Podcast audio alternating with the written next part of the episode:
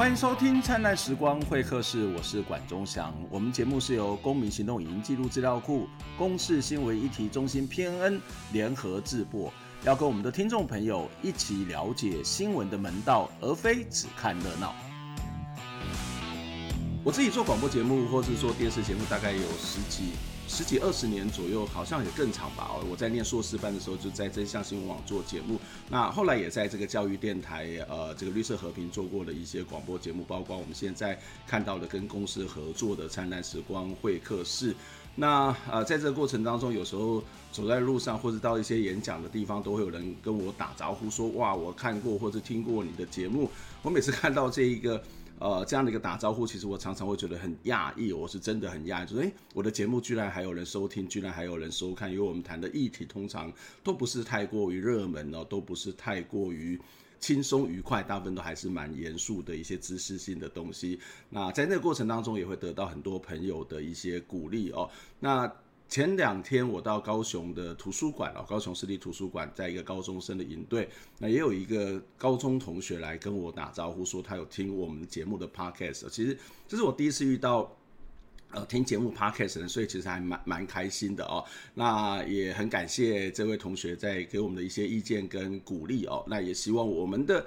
听众朋友或者观众朋友能够来订阅我们的 YouTube 频道跟 Podcast。这个礼拜呃最重要的一件事情，我想就是李登辉前总统逝世的这一则新闻哦。那李登辉前总统过世之后，事实上在台湾社会就开始出现了各种不同的评价，在国际社会也是如此哦。有人把他称之为这个民主先生，也有人把他认为是黑金的教父哦。有人他觉得他让台湾守住了主权，也有人觉得他对于台湾跟中国的关系呢，其实是越来越趋紧张哦。不同的阶段、不同的群体、不同的时间点。不同的人都会对李登辉先生会有不同的评价，我我想对这些评价都非常好哦，但是任何的评价都必须注意一件事情，建立在事实的基础上。特别有当我们要做一个盖棺论定这件事情的时候，恐怕都得要全面的来看这个人，而不是只有看到他的某一个部分。而当我们去了解这些评价的时候，其实也可以去看看这些人到底是从什么样的角度在做评价，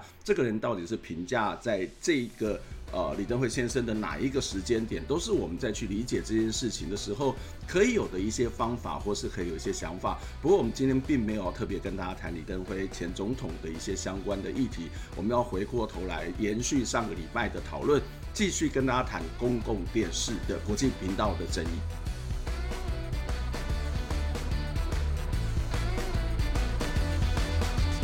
在这个公共电视的国际频道的争议当中呢，我想，呃，这个礼拜其实整个是峰回路转了。原本这个公共电视的董事会对于啊、文化部希望设立这个国际频道是充满的争议，而且在内部也产生了很大的争执哦，包括啊、呃、总经理、这个副总经理以及新闻部经理哦，因为不同的理由而辞职。啊、在这个过程当中，我们看到一件事情是，原本通过十一笔是公共电视的董事会补正的程序。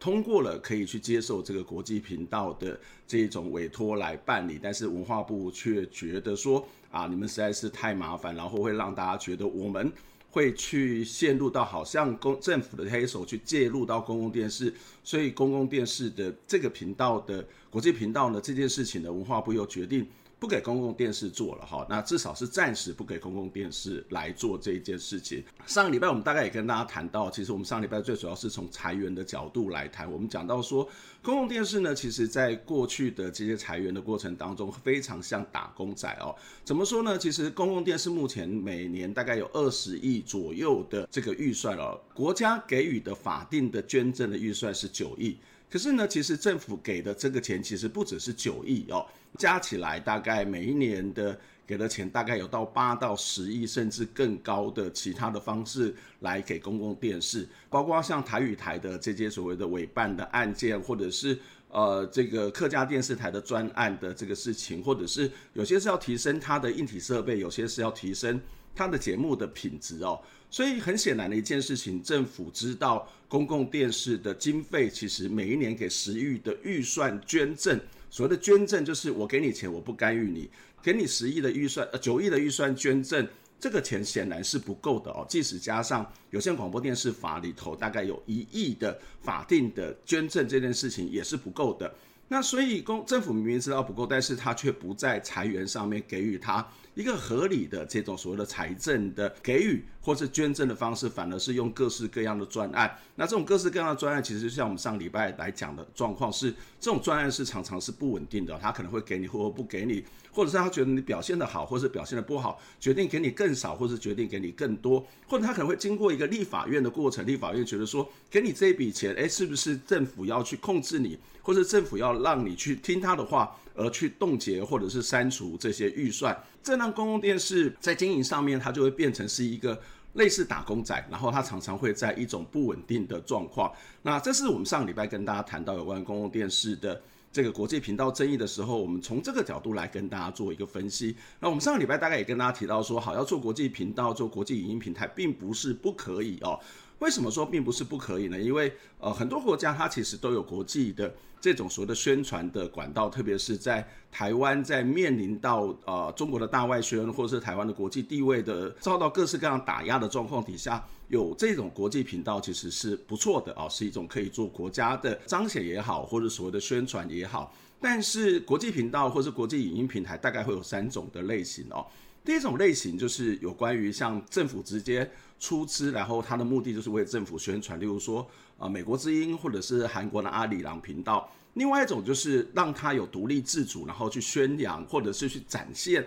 这个国家的民主政治、它的多元的文化，甚至它有可能回过头来批评这个国家给钱的这个政府哦。所以例如像英国的 BBC，另外有点像像我们可以看到政府如果遇到。某些特定的状况底下，他可能会去用广告的方式来去做这种所谓的国际的宣传，或者是有些会去把这个频道的经营呢，去交给这个商业媒体啊。例如说，我们看到有些电视台，他们其实会有英语新闻，那这有些英语新闻可能是政府去提供经费，让他去做这个英语新闻的节目的内容。所以要用什么样的方式去做国际宣传？我想这个所谓的国际宣传这件事情，就必须先搞清楚，要做一个什么样定位，它其实也必须要先搞清楚哦。那什么样的国际宣传可能相对之下比较有利的呢？我想，我们从我们过去的经验可以知道一件事情。我们曾经看过韩国的大长今，看完韩国的大长今之后，我相信很多人都会成为韩粉。这个韩粉不是说韩国瑜的粉丝哦，是成为支持韩国的这些呃这个所谓的影视产品、影视产业，或是追逐偶像艺人、明星的这样的一群人。我们对韩国可能会有一些好感哦。大长今也好，或者说其他的韩剧也好，它其实都做了非常强的国际宣传。而在这个过程当中，你也看到很多的。台湾的人，他开始去学韩语，或是对韩国的政治、韩国的文化，希望有更多的了解跟认识。但是你要记得一件事情，韩国的大长今并不是韩国的这种政府去支持的国际宣传阿里郎频道所做的。韩国的大长今是什么？韩国的公共电视比较商营化的公共电视 MBC 所做的哦。所以你可以看到。如果我今天知道你是一个阿里郎频道，一天到晚跟你讲说韩国政府好棒好好棒棒啊，然后韩国政府征战啊，南韩在对付这个北韩啊，就是这个过程中韩国是一个正义的象征，你可能会觉得说这个老王卖瓜自吹自擂哦，这根本就不是这一回事哦。可是，如果它是一个无形当中，我不是特别的去宣传，但是我要让你看到我这个地方的文化，我这个地方的美，然后你慢慢的会因为这个过程当中对我产生的认同，而在这个过程当中，政府这给钱的政府也不去干预的内容，什么样的国际宣传是比较好的？我想这也是我们的政府必须要去思考的一个问题哦。回到这一次的公共电视的争议，我想这次公共电视事实上是非常好的一件事情哦。呃，套句这个英国前首相丘吉尔讲过的一句话，就是千万不要浪费一场好的危机。虽然看到公共电视的这些争议，可是我们可以看到这个社会开始对所谓公共电视的国际频道有所讨论，对公共电视的定位有所讨论。我们也看到了一件很重要的是，公共电视到底是不是属于政府的，或者是政府是不是给钱这件事情，这个社会有更多的讨论了。虽然我们在过去推动了十几年、二十年的所谓的媒体公共化的运动，其实反而有时候并不如这些意外的事件让这个社会可以引起更多的关注。那我觉得还有一个很重要的事情，我们看到有话好说这个节目，他其实连续了三集去讨论有关于公共电视的争议，访问了传播学者，访问了公共电视的董总经理，访问了不同立场的这个董事，也访问了文化部的部长李永德哦。那文化部的部长李永德在这一期的节目当中，事实上是整集的节目，也提出了他对于所谓的公共电视，呃，跟文化部要去合作这个国际频道的这一件事情，提出了一些想法。我们来看下面的这一则新闻。你要去解释什么，很难啊，所以我觉得最好的方法，最佳的方法就是我们暂时终止哈。那么这个委托的关系，文化部即踩刹车，终止公视国际影音平台委托案。部长李永德认为，原本利益良善，却被外界扭曲，坦言学到教训。它是一个不确定、不稳定的计划，或者是经费来源，或者是所谓的执行委托的一个关系。对，这难道不是侵犯了公司独立性吗？是啊，所以我非常道抱歉，我坦白讲。只要碰到公共电视的事情，以后我们都要非常小心。至于国际影音平台新台币四千五百万元的前导专案，仓促决定动用国内风灾、地震等临时会用上的第二预备金，是否合适？李永德表示，这只是第二预备金的其中一个用途。如果政府推动政策，明年才提计划，不可能有绩效。政府推动政策哈，也许你过了今年哈，明年要再提哈。不一定会有钱的，这个政府这样推动是不可能会有绩效的。当时投下同意票的公视董事徐瑞希表示，一开始他也反对，但思考到公视经费不足，发展面临困境，若能保有执行计划的主动、主导、主体性，他愿意支持。只是文化部终止委托关系，他无法接受，认为文化部出尔反尔，不顾董事会决议，决定辞去第六届董事职务。我觉得文化部说一套做一套，你等于是间接打脸了我们公司的董事会的决定。从今天这件事情来看的话，变成就是你文化部高兴的时候嘛，你就做嘛；你不高兴的时候，你终止我的补助，我是不是就不要做了？李永德强调政策方向不变，时程也不变，但案子将来怎么做，将继续征询各界意见。记者综合报道。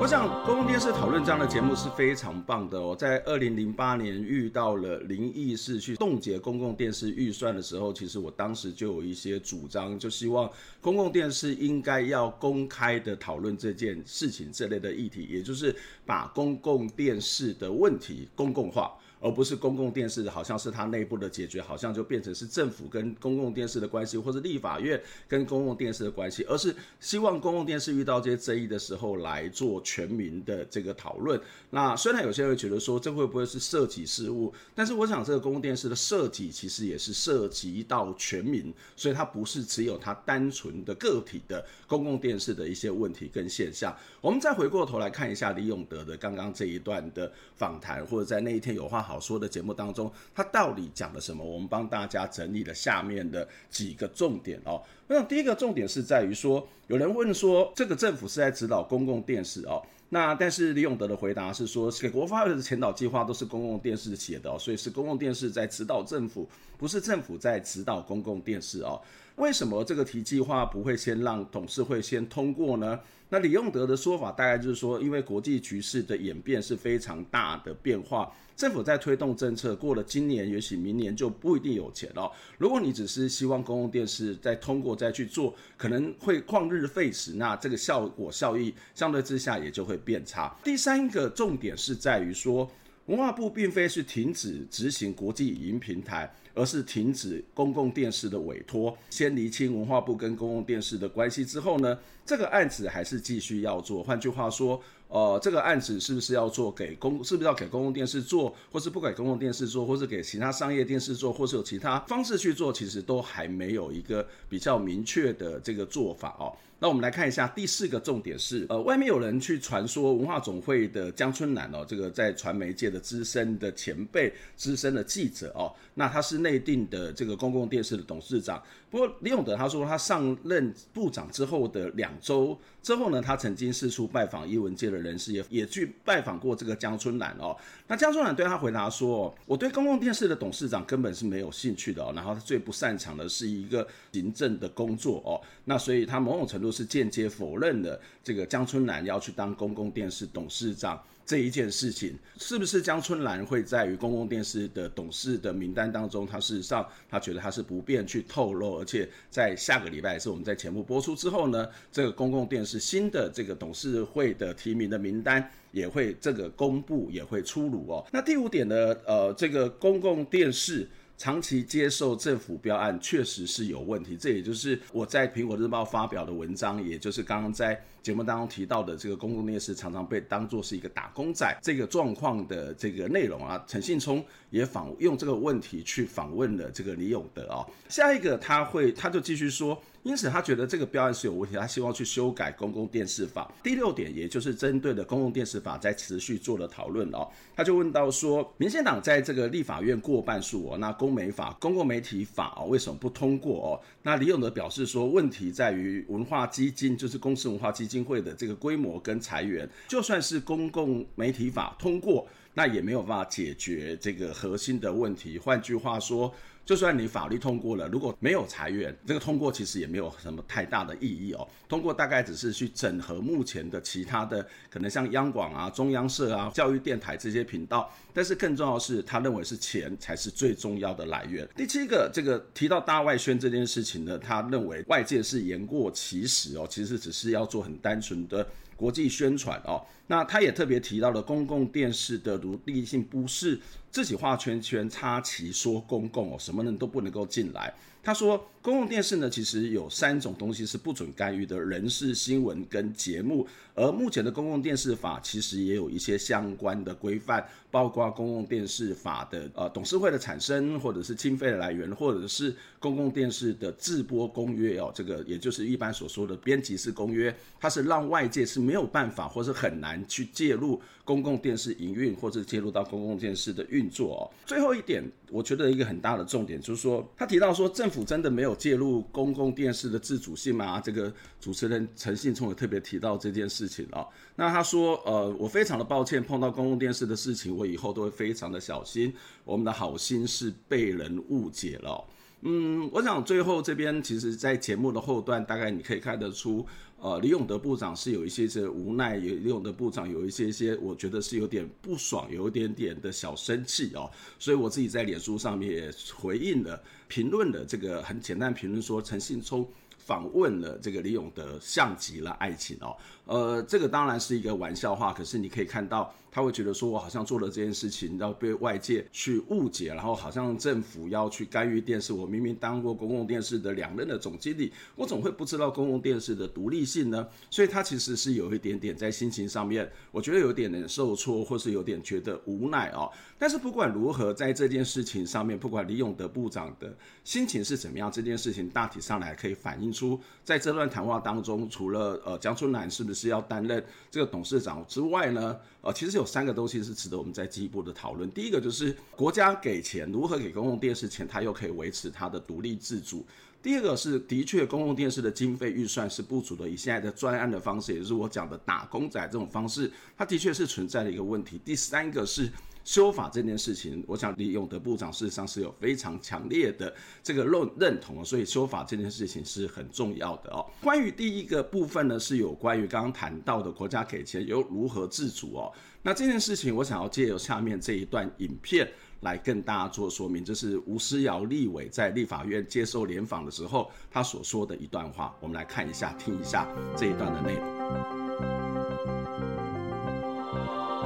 是非常重要的两个原则，一个就是独立，一个就是公共。那现在政府希望能够有一个向世界宣达台湾的人文艺术、我们的科技创新的一个国际影音平台。我想很多媒体都可能是可以合作的一个管道。那当然，公视是文化部非常期待能够合作的一个媒体。那如果公视的董事会认为这违反程序，那当然需要做一个呃董事会的讨论，来程序的部分要完备。那以昨天的公共电视的董事会的开会结果十一比四，那也显见了多数的董事确实也是支持文化部跟公视来合作，推动一个国际影音平台。所以我想这件事情应当回到问题的核心，也就是台湾急切需要一个国际影音平台向国际发声的时候，那谁能够发挥最好的一个发声的管道？公视当然是文化部想要合作的一个很重要的媒体之一。所以程序的部分，当然董事会的意见我们予以尊重，但是大家不要就这个程序的问题去扭曲了问题的核心本身。台湾需要一个国际影音平台，日本的 NHK、英国的 BBC，包括韩国的 MBC，这几年都在台湾逐一要落地了，但是台湾的国际影音平台却还走不出去。所以，我希望大家能够就独立性跟公共性来做讨论。程序是需要完备，但是国际影音平台台湾的推动也是刻不容缓的事。呃，公视的新董事名单，未来我们希望能够循现在的法规程序来通过。所以，对于未来的董座领导班子是什么，来做很多无限上纲的预测，这实在太超前部署。但是回到一个核心议题，我想公视未来的所有的内容制播，就像是是不是要有国际影音平台一样。节目的内容制播都绝对是独立跟超然的，政府的黑手绝对不会深入公视内部的营运跟管理的层面上。但是公视作为一个呃公共化的媒体，它当然也负有协助政府来推动很多对内跟对外的呃一个政策论述或者是宣传这样子的一个媒体效益。我想公司当然还必须来承担部分这样子的一个呃社会责任。好，我们的观众朋友跟听众朋友在看到这一段内容或听到这段内容，可能要跟大家做一些小小的说明。我们的。这个影像版，所谓的视频版哦，事实上是比较短的。那在所谓的 p o c k e t 上面，声音是比较长，因为我取得的这些来源在影像跟视频虽然是同一个内容，不过我的影像的部分是比较短，然后在这个声音的部分是比较长。不过没有关系，我会把这个声音的部分稍微带做做一些说明哦。在这个它的相对之下，吴思瑶委员比较完整的谈话。他的意思是说，公共电视是具有公共跟独立的这种两种的精神哦。那这个独立呢，其实是要被受到尊重。所以啊，所以虽然文化部认为公共电视是一个非常适合做国际平台的这个。部分的这样的一个媒体呢，其实也要去得到这个董事会的一些基本的尊重哦。这个是他的一个在他的这个独立性的部分。可是对于所谓的公共的部分，他其实也提到说，呃，政府的手势不会进入到公共电视，而且在节目的直播，公共电视它是超然的哦。但是公共电视作为一个公共化媒体，它当然也负有协助政府推动很多。对外对内的一些论述或者是宣传呢，希望能够有一些媒体效益，所以他也认为公共电视要去承担这个责任哦。这也就是我刚刚谈到的，政府给钱的时候，哦，他到底怎么去维持他的这种独立性？那会不会让大家觉得说，诶，我给你钱，你就必须要去听我的话呢？我自己长期推动这个公共化运动这么多年来，其实有一些跟政治人物接触的经验。我记得在二零零四年，媒体改造学社开始提出了。呃，建立公共广电集团这个概念的时候，我当时是召集人，我也跟了很多我们的同事们、很多的朋友们去拜访各个不同政党的立委。其中拜访了一个民进党立委，他的回答让我觉得很有趣，因为当时我们觉得应该要把有国家资本的台视跟华视是可以公共化的哦。所以当这位立委，这位民进党立委提到说，哦，台视、华视公共化真好啊，真棒啊，为什么好棒？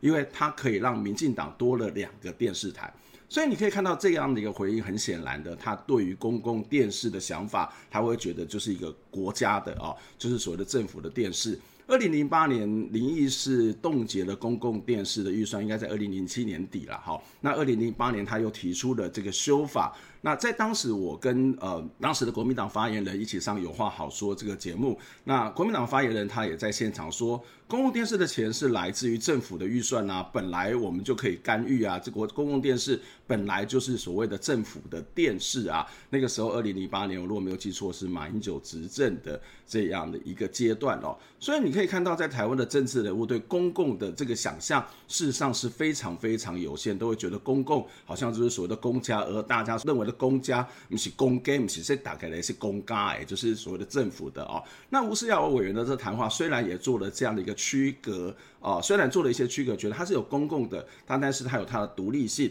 跟刚刚谈到的这两位的这个不管是国民党发言人也好，或者是民进党的这立委也好，他都相对之下是一个比较进步的一个做法哦。可是其实他的说法里头还是会有一些模糊跟争议的地方，就是公共电视他拿了政府的钱，他拿了政府的预算，他应该承担什么样的一些义务哦？我想第一个有很基本的观念，并不是。所谓的拿政府的钱，他就要去做政府的事情哦。那如果按照这个逻辑是存在的话，那其实就不用党政军推出媒体，因为过去的台视或是过去的华视就是拿政府的钱。那我们会把它当做叫做国营媒体，我们不会把它叫做公共媒体。所以台湾的公共电视拿了政府的钱，可是本来在法律上面就说政府是不可以去干预它运作的哈。如果这个所谓的政府希望我给你钱，然后同时你也可以去。帮忙政府做一些事情，它不是完全不可以的。那它必须在制度上面要去做的一些基本的建立哦。例如说，第一个当然是以现在公视法当中，公共电视的董事会的组成是行政部门提名，然后立法院组成提名审查委员会。那这个一政党比例四分之三的这个代表通过，它才能够通过。所以它事实上有经过一个民意机关的这个认可，或者经过民意机关的同意。第二个，公共电视的经费是捐赠的，捐赠是我给你钱，你不可以去干预我。第三个，在以这一次的武汉肺炎来看，你会看到很多的电视台都做了防疫大作战，这也就是政府它可以去征收频道，依照法律去征收频道、征收时段，要求电视台去做相关的这个所谓的宣导的工作。第四个呢，其实公共电视内部的订立的公编辑式公约，它也是一个很重要的制度的建立。那第五个就是公共电视事实上是有一些公共问责机制哦，也就是公共电视它必须要去我请要外部。部的委员来去成立这个所谓的公共价值评量委员会，来去做这个所谓的去评估它的表现好或不好哦，也可能去寻求的是客家电视台的模式，就是政府只给你钱，但是是由你来做，可是不可以去干预到它的内容。你可以看到，不是政府给你钱，我就要去听政府的话，它有很多很多的条件。而以这次的公共电视的国际频道为例，或是国际平台这个为例来看的话，其实在这个过程当中有很多程序上面的一些争议，不像台台语台在这个过程，在它成立的过程当中，它事实上是经过很多公共电视内部跟外部的讨论，或者是我们在上礼拜的节目提到，二零零五年的时候，民进党政府就提出要做国际频道。当时的公共电视也是经过内部的讨论，那他们后来也后来变成是由公共电视提出来，当他们董事会同意之后，来去跟政府说我们要来做国际频道。这个其实你可以看到，它是有一些基本的法律的保障，或是基本的在民主的程序上面讨论是一件很重要的事情。接下来要跟大家讲的是另外一件事情，也就是要跟大家谈为什么修法这件事情是重要。其实这并不是台湾的公共电视第一次遇到的争议。在二零零八年的时候，在二零零九年的一月一号，其实我们就有很多的团体发起了一个游行，叫做“抢救公视”哦，这个监督国会大游行，人体骨牌倒立院，当时有三千多位朋友参加。我们来看一下当时的一些新闻报道。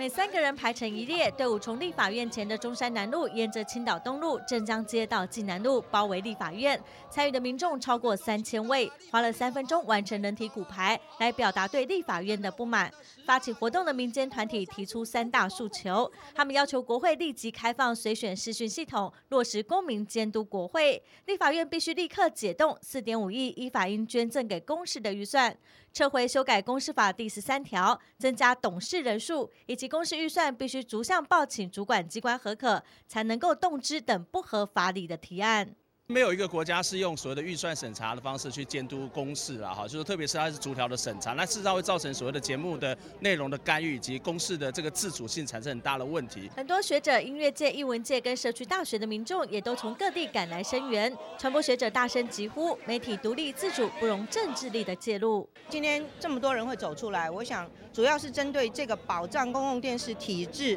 能够自主运作的这两项东西挡下来。才能够维护我们在台湾的这个公共广电媒体的这个运作。那台湾难得有这么一个公视的一个电视台，应该再帮忙他，让他做得更好，在全世界发声才对。公共电视是属于全民的资产，然后我们很多好的节目都是从公共电视出来的。那我们不希望公共电视的预算被干预，也不希望有政治的力量进入公共电视。带着孩子一同来声援公视，小朋友说，公视的节目伴着他们成长，希望公视多加油。下课花乐迷孩子追追，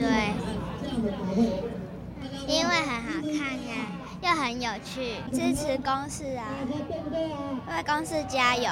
民间团体不止号召全民挺公视、监督立法院，也要求公视资讯更公开，落实产业民主，要让全民一起来监督公视。公视基金会也正面回应，将在一月二十三号前提出具体的时间表。记者综合报道。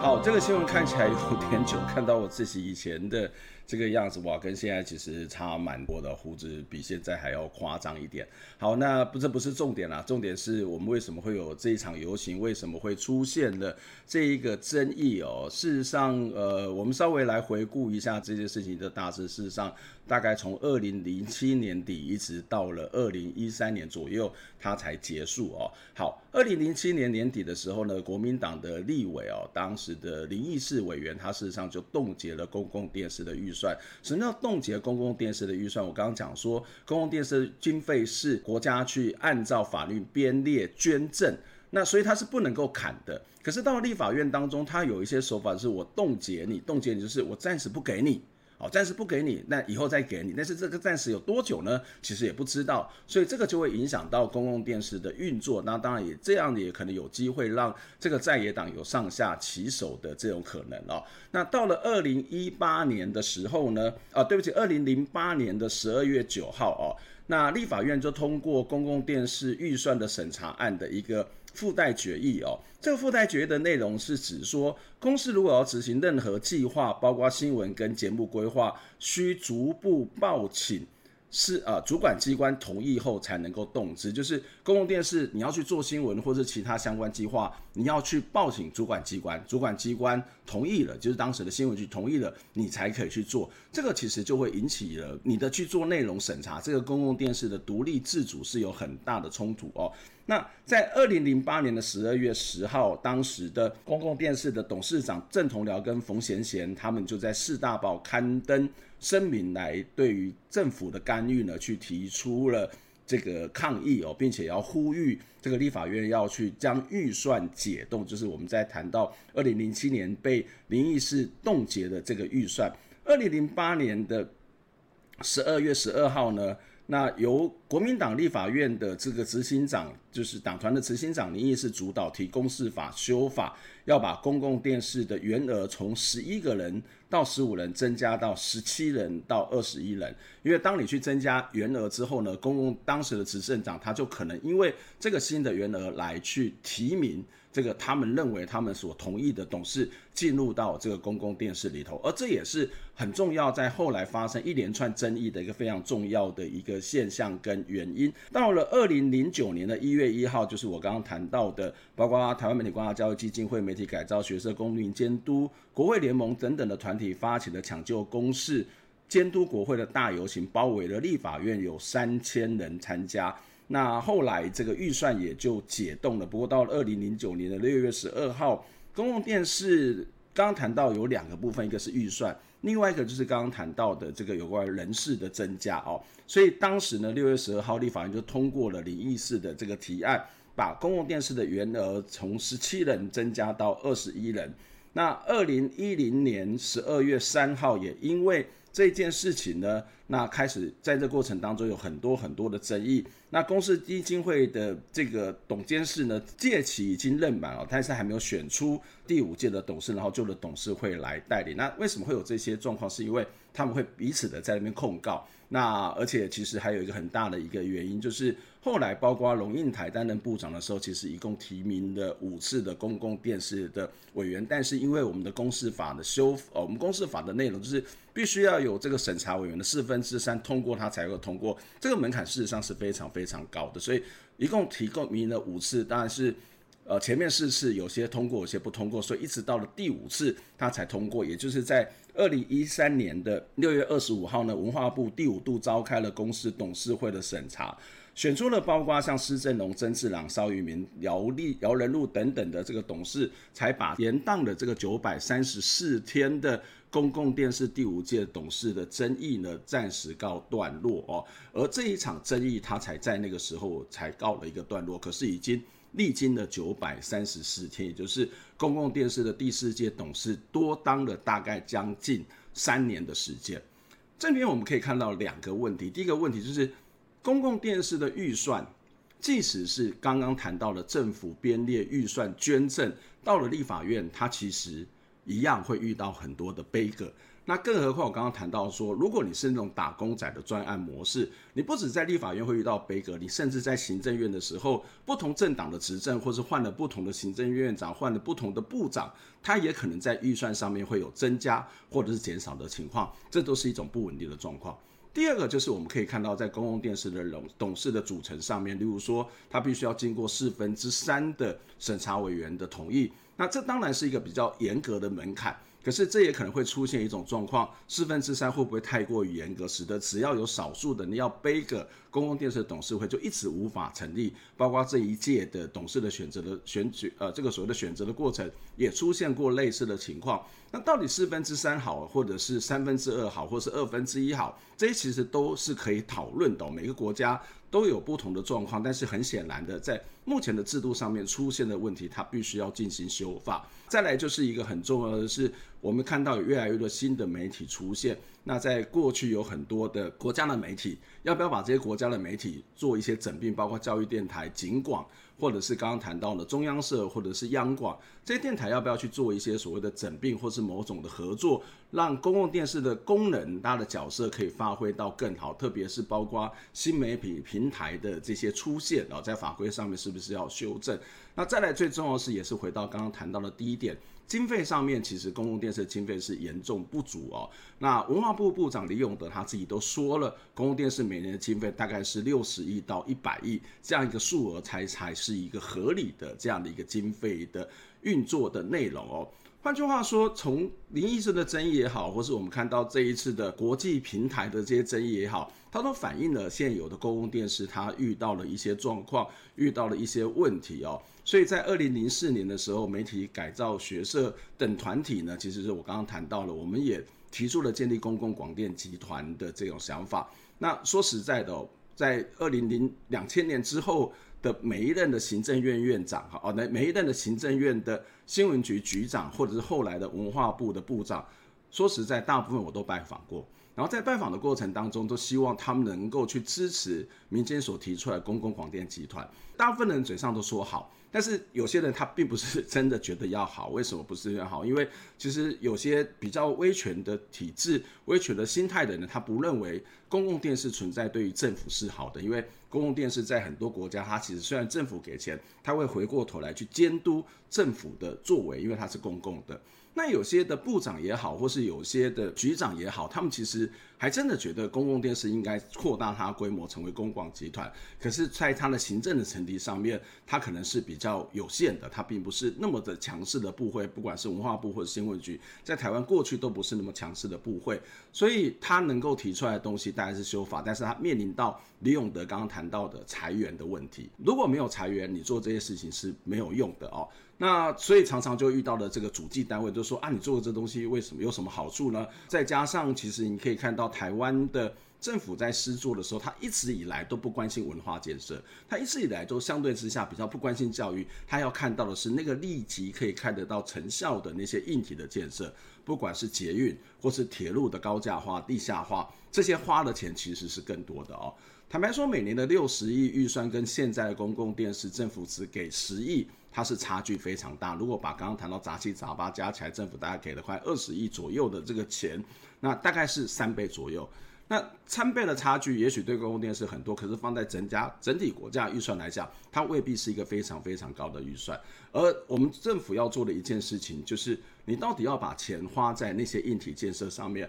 还是我们要花更多的钱在我们的文化建设上面，在我们的多元化上面，在我们的民主政治上面，在我们的相关的教育上面，在我们相关的这种影视产业的上头。我想这个时候，民进党已经执政了。民进党其实有很多的这些政治人物都把建立公共媒体这件事情当作是一件重要的承诺。民进党已经执政，民进党在国会也是绝大多数，你一定要想办法去解决这件事情。因为这个才是一个台湾在文化上面、在媒体上面解决很多一些媒体乱象的方法之一，而且它能够让整个台湾的教育或是文化认同能够好往一个比较公共的多元方向去发展。这是民进党你现在必须要去面对的问题。以上就是这个礼拜的灿烂时光会客室，我们下周再会，拜拜。